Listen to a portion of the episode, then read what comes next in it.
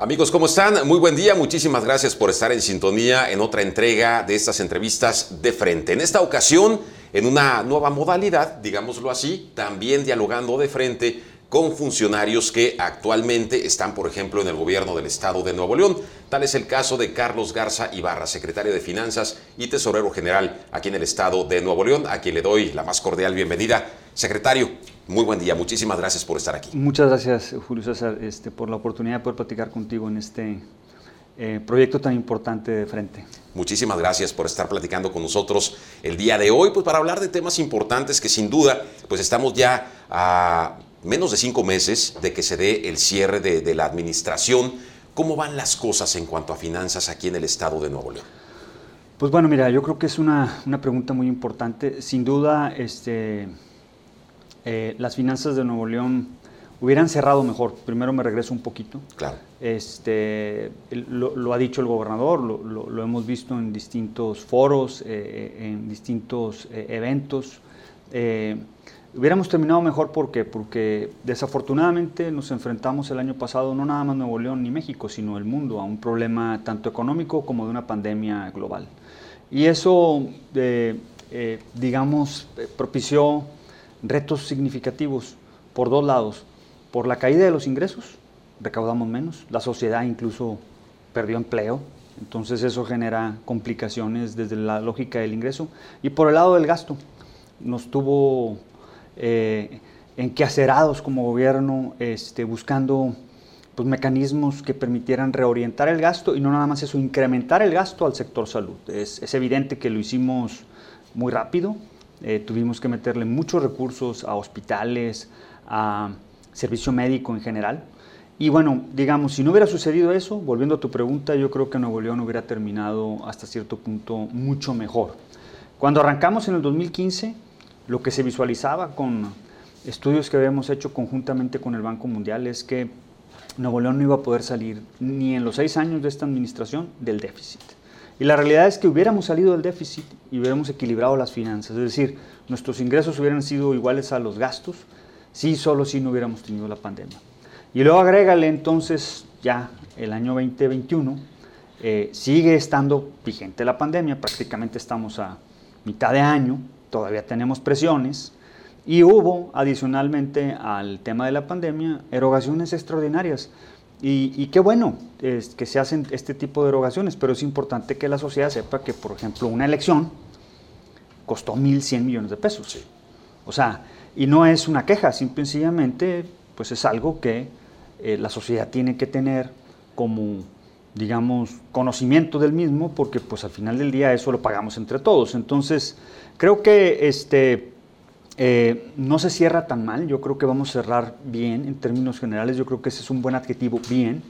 Hubiéramos terminado de una forma un poco mejor, casi, casi excelente, si no hubiéramos tenido esta, esta complicación, que es una complicación que pues nadie la planeó, nadie la programó, no es un error de, de un humano que dijo, bueno, pues este, quise hacer esto y se destronó ni eh, es privativa de Nuevo León. Y ni es privativa de Nuevo León. Y este, pero, pero bueno, yo en términos generales creo que, que si lo comparamos hace seis años, estamos mejor que hace seis años, sin duda. Es decir, la, la, mayor complicación, digámoslo así, fue el que ingresó menos dinero, pero se tuvo que gastar más. Sí, porque hay, hay ingresos que tiene el Estado que están ligados, por ejemplo, a los casinos, eh, que pues estuvieron cerrados muchos meses del año.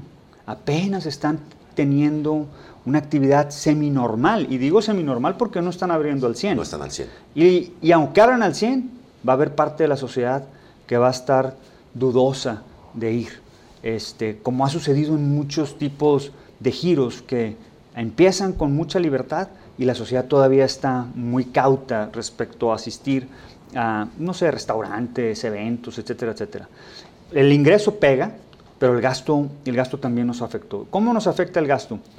Pues bueno, ¿quién iba a pensar que teníamos que invertir en todos estos modelos de drive-thrus para el, el, el, tema, olvídate de la vacunación, porque la vacunación Exacto. ha costado sin duda tanto a los municipios como al Estado, pero el tema de las pruebas.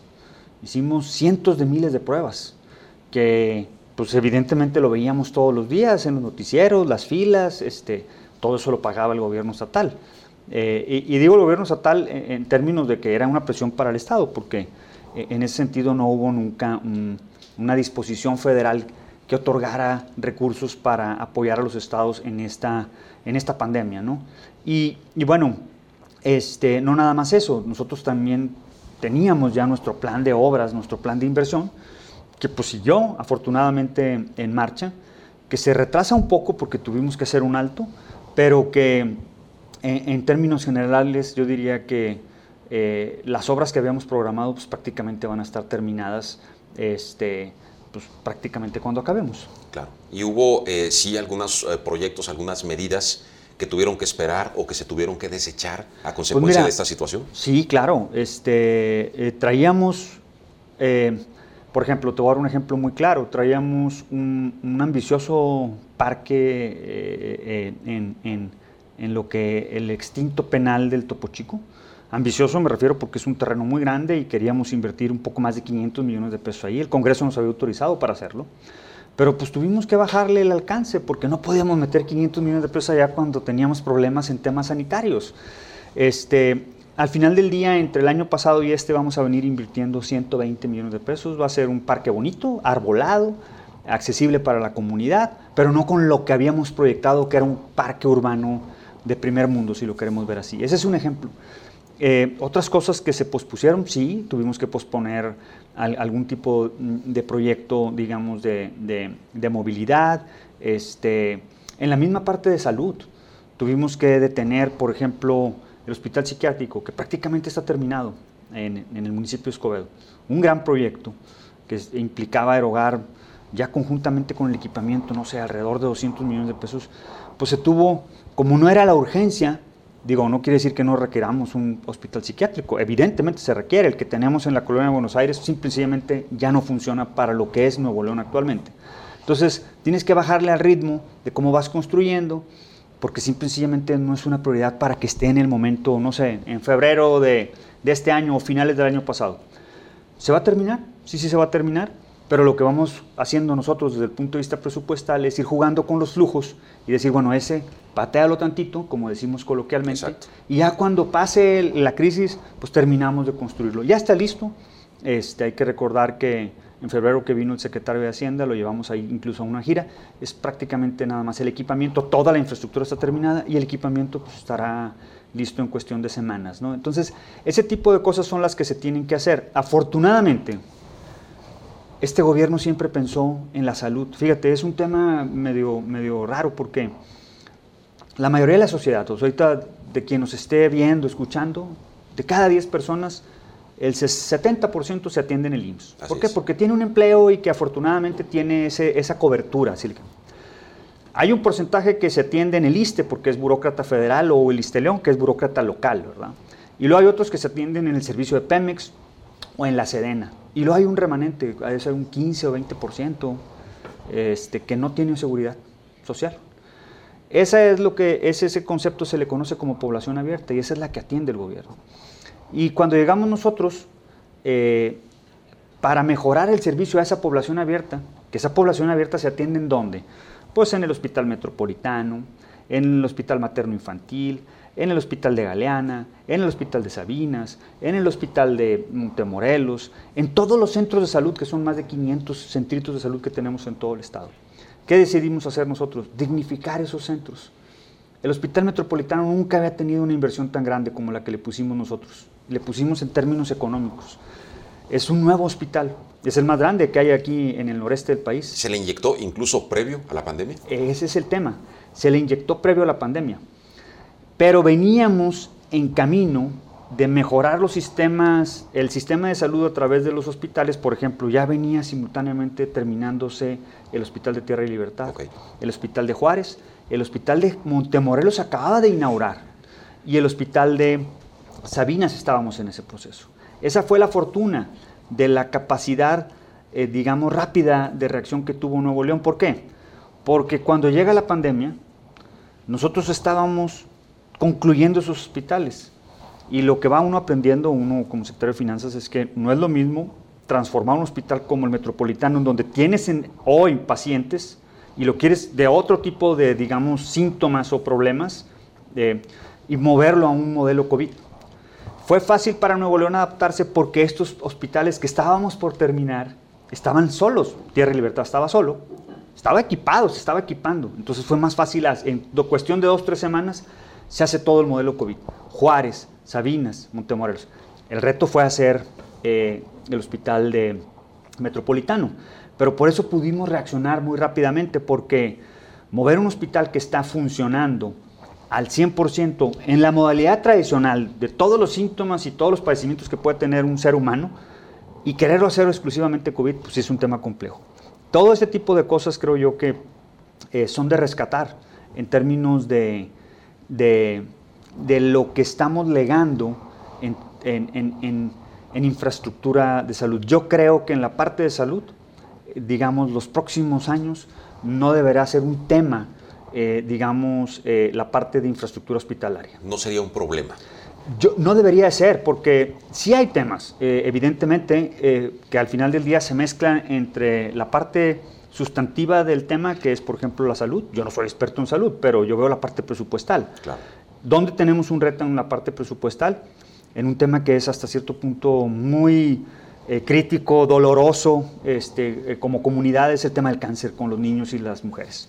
Eh, afortunadamente nosotros no hemos desatendido el tema, hemos estado trabajando con el hospital universitario para suministrarle recursos que le den la capacidad para ellos ser los que atiendan ahora. Lo atendían. En realidad es que siempre se ha atendido. El, problema fue que antes lo pagaba el recurso o lo ponía el recurso del gobierno federal a través del Seguro Popular, a través de la modalidad del INSABI este concepto ya no existe. Por lo tanto, pues simplemente se deja de atender, pero es, evidente que no es que se deje de atender porque no haya un, tema que atender. Ahí hay un tema. Hay muchos niños, desafortunadamente, y muchas mujeres y hombres también porque también hay hombres que pues, pueden padecer o padecen cáncer. Entonces, este, ese tema los, es un reto, no, son, no es un tema menor, no son cinco pesos, son varios cientos de millones de pesos.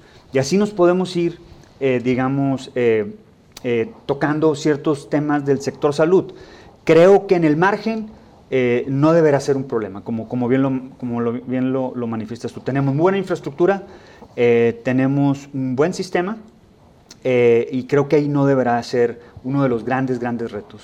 Dentro de esos aprendizajes que nos deja la pandemia, secretario, incluyendo todo lo relacionado al presupuesto, si usted tuviese que tomar una decisión o hacer en un momento dado una recomendación y para no tener que enfrentar situaciones problemáticas en un corto, mediano, largo plazo, ¿qué recomendaría o qué decisión tomaría el presupuesto en un momento dado a dónde tendría que redirigirse para fortalecer no solo salud, sino algunas otras áreas y poder hacer frente a situaciones como esta o más graves?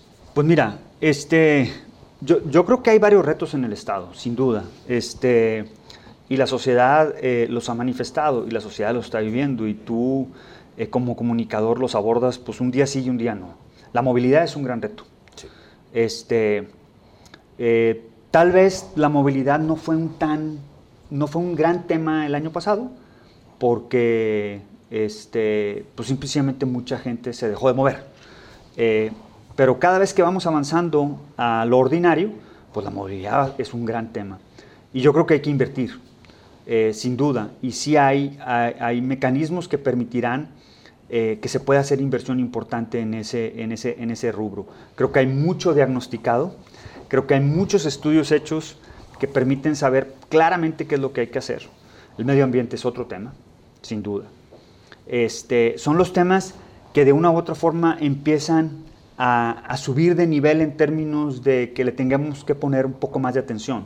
Y la atención al final del día, pues no nada más es de hablar del tema, sino también eh, dicen que la prioridad se, se determina en función de cuánto le metes en el presupuesto. Claro.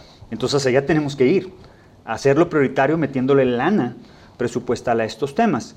Eh, un tema que no puedes dejar, porque no lo puedes dejar, que a lo mejor ya no es el gran tema desde el punto de vista de que hay que hacer un gran esfuerzo por elevar el presupuesto, es la seguridad. No estoy diciendo que no, no, a eso ya lo metemos. Claro. Y marginalmente le vamos asignando más presupuesto. Es algo que al menos en estos seis años lo tuvimos muy claro. Podemos estar padeciendo muchas cosas, podemos dejar de hacer otras cosas, pero la seguridad no la podemos dejar de abastecer de recursos para que mantenga el orden que se debe de mantener. La seguridad es uno de los rubros que más hemos privilegiado desde el punto de vista de lo que le hemos asignado estos seis años. La seguridad y toda la parte social. Le hemos bajado muchas cosas. El gobierno cuesta menos ahora. Esa es la parte buena. Es decir, la parte burocrática distinta al magisterio, a los profesores, distinta al servicio médico, distinta a la seguridad, ha disminuido. Pero creo que sí va a haber retos, o sea, eh, eh, el medio ambiente es un tema complejo. Evidentemente la pandemia evidenció muchas cosas porque todo lo atribuíamos a cierto tipo de cosas. Dejaron de moverse los carros y seguíamos contaminando. Exacto. Pues, ¿Qué está pasando? Entonces, este, o la gente los prende en las cocheras o qué está haciendo, ¿no? Evidentemente el, medio ambiente va a ser un gran reto y eso implicará tarde o temprano eh, que le tengamos que poner un, un incremental importante cada año de presupuesto. El tema educativo, también quedaron quizá algunas cosas en evidencia. ¿Sería otro tema importante para poder invertir ahí? Mira, fíjate, yo creo que el tema educativo es todo un, es todo un, tema. Este, sin duda es un tema complejo, no, no me declaro competente en términos de, de, de, lo complejo que puede ser después de, de, yo soy padre de familia, yo sé lo que están hasta cierto punto viviendo mis hijas en términos de estar prácticamente 15 meses sin poder ir a asistir a una clase. Eh, no es un tema menor, pero si nos vamos propiamente a la lógica del recurso presupuestal que hay que, que, hay que asignarle, yo creo que presupuestalmente eh, tenemos los recursos, eh, incluso para este año, eh, desde el año pasado, cuando platicamos con el Congreso, habíamos previsto asignarle recursos para el mantenimiento, porque evidentemente iba a ser un reto. Vienen lluvias, este, pasa el tiempo, nadie le da mantenimiento porque pues nadie está yendo, eh, la misma, el mismo personal administrativo o de limpieza no va a las escuelas. Pero fíjate que digamos que no deberá ser un reto mayúsculo eh, el mantenimiento, porque pues al final del día es mantenimiento, no es construir. Construir creo que ya no debe ser un gran problema. ¿Por qué? Porque lo que tradicionalmente se hacía era que se arrancaban los ciclos escolares con muchas, muchas, muchas aulas móviles. Así es. Y es algo que todos los medios lo evidenciaban. Lo que hemos hecho nosotros es prácticamente ya no tener aulas móviles. Desconozco si vamos a estar al 100% para el próximo ciclo escolar, eh, porque ahorita me voy a otro tema que es creo que uno de los retos más importantes, que le pega a todo. Pero pero lo que sí te puedo decir que, que, que va a haber muy poco, es casi casi cero, eh, digamos, aulas móviles. ¿Por qué? Porque hemos ido invirtiendo en, en un modelo ya más, digamos, eh, permanente, no nada más algo móvil. ¿no? Eh, en términos de presupuesto, yo creo que el sector educativo es, es el sector al que más le invertimos. Si sumamos todos los niveles educativos, incluyendo la parte, digamos, básica, la media superior, y la superior, porque nosotros asignamos casi 2 mil millones de pesos a la universidad. Eh, pero yo creo que ahí está bien, o sea, Nuevo León lo ha hecho bien desde hace décadas, o sea, digamos, eh, como que entendimos hace 40, 50 años que la educación era el tema más importante y lo hemos hecho bien en ese sentido. Eh, hemos ido mejorando en otras cosas, sí, es un reto la media superior, por eso este gobierno decidió hacer muchas prepas militarizadas, y eso creo que, aunque ha costado, creo que en el margen no es un gran costo. Socialmente tenemos muchos beneficios. ¿A dónde quería ir hace ratito que decía que, quería retomar un tema que... El reto mayúsculo. Pega a todo. Vivimos el día a día como podemos, porque pues así vivimos, ¿no? Enquacerados en nuestras responsabilidades familiares, laborales, sociales, etcétera, etcétera.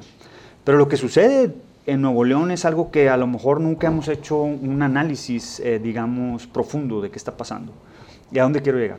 Nuevo León crece poblacionalmente a un ritmo fuera, fuera de serie, o sea, fuera de toda, de toda dimensión eh, eh, tradicional. ¿A qué me refiero? En los últimos 10 años Nuevo León creció poblacionalmente mucho más que lo que creció el país. Y si nos vamos a qué estados crecen por arriba de lo que creció Nuevo León, son dos o tres estados nada más. Y es evidente que ellos crezcan porque son estados prioritariamente o primordialmente turísticos. Quintana Roo y Baja California Sur. Entonces eso dice, bueno, ¿qué está pasando en Nuevo León? Pues tal vez cosas buenas, sí, sin duda, este, que somos una, una entidad, no el gobierno, la sociedad, que tiene capacidad para generar empleo y poder absorber mucha de la gente que puede venir y la misma gente que nace, crece y se desarrolla en Nuevo León. Estamos hablando de que en 10 años en Nuevo León llegaron un poco más de, o sea, nuevos habitantes tenemos 1.200.000 más.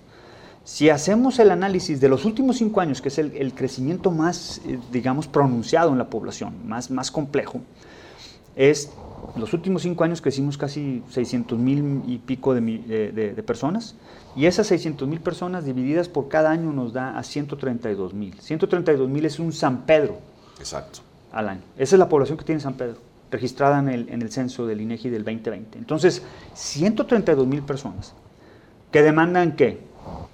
Eh, espacios públicos a nivel municipal, no, no necesariamente del Estado, educación, salud, infraestructura, eh, seguridad, justicia, este, todo eso, digamos, cuando lo sumamos, pues este, el, ritmo del presupuesto no crece al ritmo de que crece la población. incrementa la movilidad. Incrementa la movilidad, el reto de más infraestructura vial, el reto, el reto de más infraestructura de transporte urbano. Este, todo eso creo que lentamente nos ha ido, por eso pues es evidente que pues alguien decía, no hombre, es que hace dos años yo hacía 20 minutos a la oficina y ahora hago 40. Pues sí, evidentemente, porque la capacidad de la infraestructura o del desarrollo vial no ha crecido en la proporción de lo que ha crecido el número de vehículos o el número de personas que somos. Entonces, va a haber un reto importante, pero afortunadamente creo que si lo vemos desde la óptica de las finanzas del Estado, las finanzas del Estado, afortunadamente, digo yo, siempre de forma de broma y en forma en serio, son, son, o el tamaño del gobierno es pequeño. El tamaño del gobierno comparado con lo que es Nuevo León es pequeño y unos dirán, eso es bueno o es malo.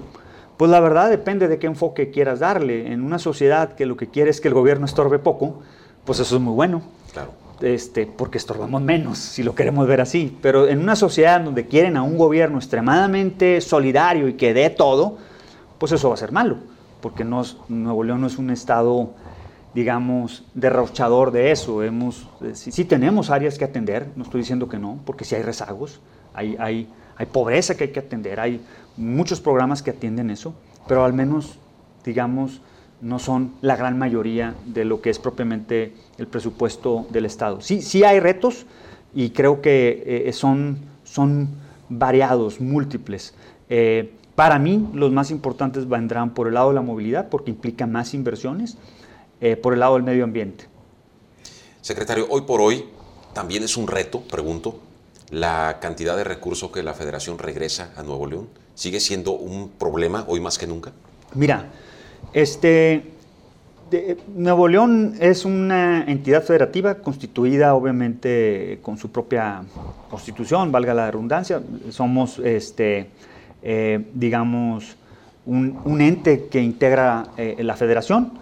Eh, desde 1980 decidió Nuevo León eh, adherirse a un convenio de, coordinación fiscal en el que a través de ceder ciertas potestades te iban a dar a ti ciertos recursos.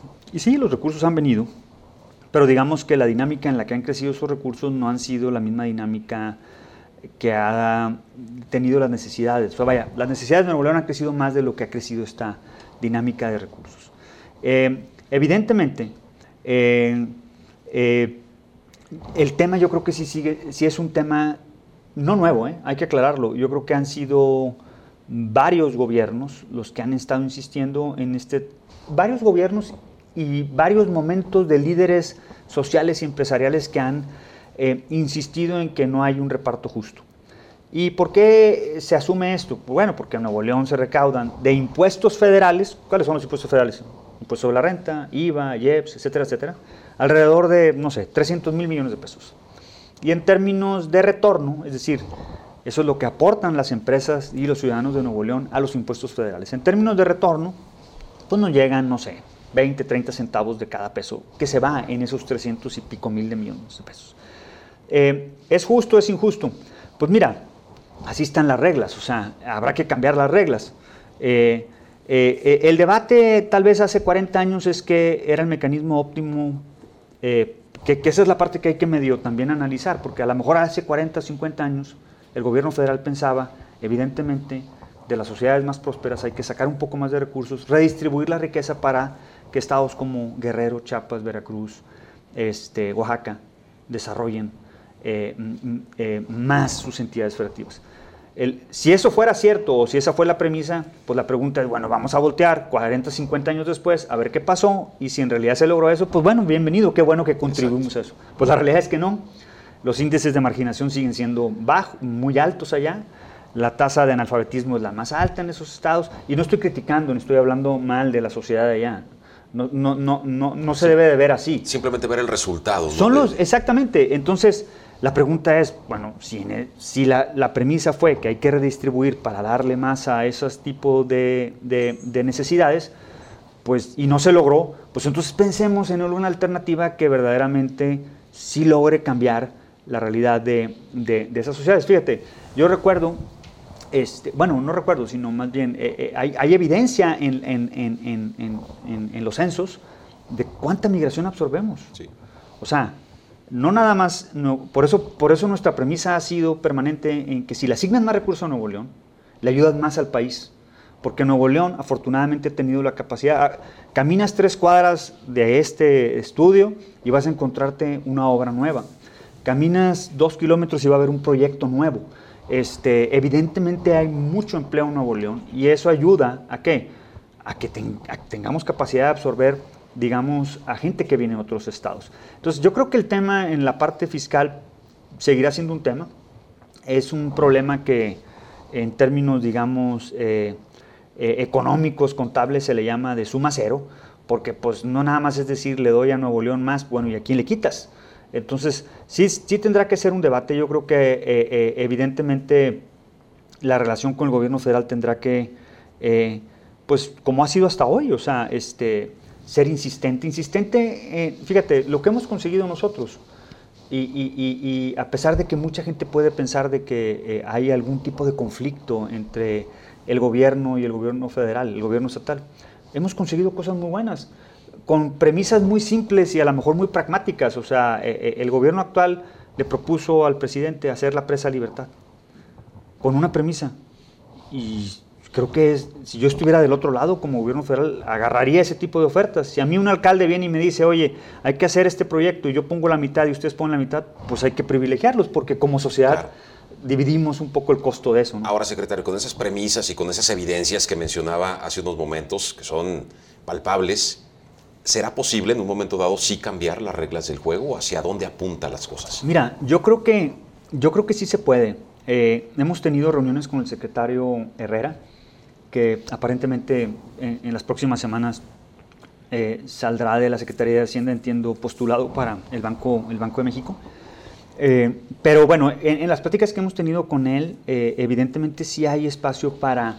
Difícilmente vas a poder cambiar todo. Las reformas federalistas en el mundo no, no son reformas que borran todo y creas todo nuevo. ¿Por qué? Porque alguien te va a decir, no, no, no, no yo cuando menos necesito que me garantices que lo del año pasado me lo das. Y entonces sobre el margen vas asignando con nuevas reglas. Siga, supongamos que la regla actual no me gusta. Bueno, vamos a formar las reglas nuevas que sí deben de ser las que privilegien a los estados que de una u otra forma tienen más competitividad eh, fiscal y financiera. Bueno, pues difícilmente si movemos esta regla, la ponemos en todo lo que está en la licuadora anterior, pues vamos a generar un caos y evidentemente le dejaríamos, se le dejarían de, asignar muchos recursos a estos estados más marginados. Pero creo que en el margen, es decir, lo nuevo, puedes congelar esto, como se dice técnicamente, y lo nuevo lo empiezas a asignar conforme a las variables que tú crees que son las que hay que privilegiar ahora, porque como sociedad también tenemos que mandar ese incentivo, y me refiero a incentivo en términos de decir, eh, esa señal de incentivo, oye, quien produce más, pues debe recibir más. Y que esa ha sido la premisa de Nuevo León. Eh, pero si el debate es lo logro y lo hasta que lo consigo avanzo, pues la verdad te puedes esperar 10, 5, 20, 30, no sé, a lo mejor un año, pero no lo sé. Entonces, nosotros lo que hemos hecho es, sí hemos insistido en eso, pero no hemos detenido la operatividad. O sea, no, nos, no podemos decirle a la sociedad, como la federación no nos da, yo dejo de hacer. Es decir, podemos considerar que Nuevo León no es dependiente del recurso que regrese a la federación. Pues mira, eh, tenemos una alta dependencia desde el punto de vista de lo que recibimos, como el 75 5% de nuestro presupuesto viene del gobierno federal, de, recursos federales. Legítimamente son nuestros. nadie nos regala nada. Este, así están las leyes, legisladas por legisladores. O sea, nadie nos manda nada eh, que, sea un regalo. Pero eh, desafortunadamente, desafortunadamente, este tema de la población, esta presión que tenemos de más libramientos, de más presas, de más infraestructura para el medio ambiente, de más infraestructura vial, de más infraestructura educativa, pues se ven limitadas con un gobierno estatal y federal que, digamos, no invierten en, la proporción o la dimensión que debería de ser. Sí, de, mira, te voy a dar un ejemplo. No tan lejos, hace 4 o 5 años, la SCT gastaba 10 veces más que lo que gasta ahorita. En Nuevo León, es una dependencia federal que gasta en el estado de Nuevo León, en un municipio, en una colonia específica, en una calle específica del estado. ¿Por qué ahora gasta menos? No lo sé, simplemente porque en su lógica de presupuesto es como si nosotros decidimos el presupuesto y decidimos no asignar recursos para una obra en Linares. Bueno, pues nosotros tenemos la facultad de redireccionar ese recurso. A donde quiero llegar es que este, creo que la, palabra dependencia es, es, compleja y sí creo que es un tema que hay que analizar con mucho detalle. El, punto es eh, hacia dónde queremos ir. Hacia dónde queremos ir, eh, en función de lo que necesita Nuevo León, sí se requiere mucho trabajo con el gobierno federal. mucho trabajo. Secretario, hablando de a dónde, hacia dónde vamos, ¿no? Hacia dónde va eh, Nuevo León Estamos ya en un momento en que se va a hacer el cambio de administración, termina un sexenio, inicia el otro. Se habla de que se requiere continuidad en temas debido a la situación que, estamos viviendo ahorita. Continuidad quizá en salud, continuidad quizá en seguridad, continuidad también en el tema de finanzas, para mantener las cosas lo mejor posible. En ese sentido, Carlos Garza Ibarra tendrá continuidad en la próxima administración, como se ha eh, mencionado o ha trascendido en últimos días? Pues mira, este, eh, no, he tenido una plática así específica sobre ese tema. Este, digamos, a mí en lo personal el tema de las finanzas públicas es un tema que me apasiona, me gusta. Este, he trabajado muchos años en esto, tanto a nivel local como a nivel federal. No hay, yo, yo creo que no hay todavía nada, nada oficializado. Lo único que es oficial es que hay una, una transición que va a empezar este, y veremos en la transición. Eh, nosotros ya estamos listos desde la lógica de la Secretaría de Finanzas para mostrarle a quien ellos determinen pues, cuál es la situación financiera del Estado. Si sobre esa marcha o sobre esas bases puede haber algún planteamiento, al final del día, pues yo soy neolonés, vivo en Monterrey, aquí estoy, pues este, en lo que podamos ayudar para que las cosas funcionen mejor, si así lo consideran, pues nosotros estaremos viendo eh, eh, eh, las opciones, pero, pero algo específico, digamos, no hay. Y decir yo que, digamos, este, se requiere continuidad, pues sería un poco como decir, ah, bueno, es que el tesorero está buscando su propia chamba y hay... No, mira, eh, evidentemente en la situación que sea, nosotros vamos a dejar muy claro, mucho mejor, eso sí, en el escenario en donde un servidor tenga que buscar algún otro tipo de proyecto y ya no seguir, digamos, en el gobierno estatal, evidentemente voy a estar muy tranquilo de entregarle a quien se siente ahí mucho, mucho más información que la que yo recibí, para que tome las mejores decisiones por el bien del Estado. Porque no estamos escondiendo nada, al contrario, lo que queremos es que quien se tenga que sentar ahí tenga toda la información. Y esa ha sido la premisa del gobernador, me refiero al gobernador Jaime Rodríguez Calderón. Por eso esos acercamientos, por eso esas pláticas, ya estamos, la verdad, ¿qué ganamos como sociedad?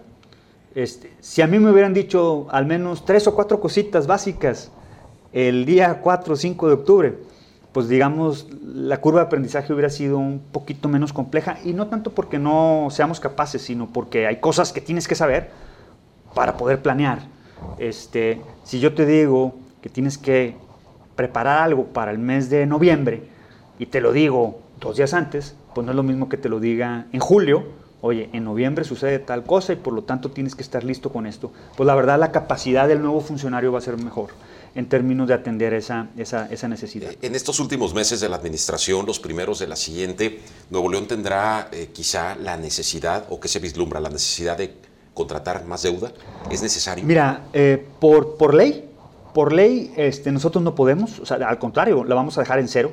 O sea, la deuda de corto plazo que va a heredar este gobierno, el nuevo gobierno, es cero. Eh, eh, la deuda de largo plazo, pues esa sí tiene autorización del Congreso, autorizada por Hacienda, y pues esa tiene una vigencia de 10, 15 años, dependiendo de qué, de qué, de qué banco sea, ¿no? en lo que, digamos, entra el nuevo gobierno, pues habrá que ver un poco cómo funcionan ciertos diálogos que se tienen con el gobierno federal. Hay un tema muy específico eh, que determina si sí o no tienes que recurrir a un mecanismo como este, como el del financiamiento de corto plazo. Te voy a dar un ejemplo que fue el año pasado muy, muy pues digamos, anunciado eh, eh, en los medios, que tiene que ver con un bono que se le asigna a los maestros a finales del mes de octubre. Tradicionalmente, hasta hace dos años, este, se nos apoyaba por el gobierno federal. Si te apoya el gobierno federal, digamos que como respiras, agarras aire y puedes cerrar el, año mucho más fácil. Si no te apoya el gobierno federal, que fue el año pasado, tienes que entrar a mecanismos que desafortunadamente son un poquitito más complejos, como el caso que nosotros tuvimos que atender de los aguinaldos. A los maestros se les asignan tres meses de aguinaldo y decidimos platicar con el sindicato y que nos dieran la oportunidad de que cuando menos uno se pagara en enero para brincar ciertos flujos que llegan en enero. Lo mismo con los trabajadores. Creo que va a ser mucho eh, eh, eh, basado en la circunstancia. Habrá que ver cómo, cómo evoluciona el diálogo con el gobierno federal. Si la evolución con el, con, el, con el gobierno federal es de que sí puede haber algún tipo de apoyo, yo diría que sería mucho más fácil el cierre de año para quien esté en ese momento.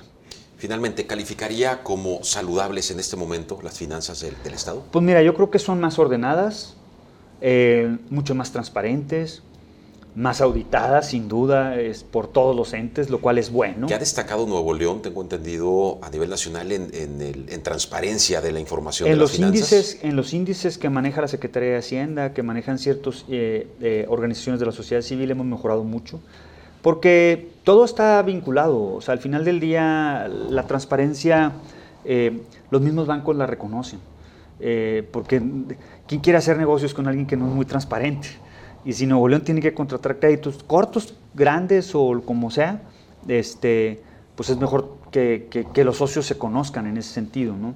Eh, creo que no podemos decir que las finanzas tienen, digamos, un panorama superavitario y que por lo tanto eh, el recurso sobra, pero yo creo que mucho, mucho, mucho mejor eh, eh, que como la recibimos y sin duda, sin duda, con un potencial enorme para que en los próximos años ya llegue el equilibrio financiero.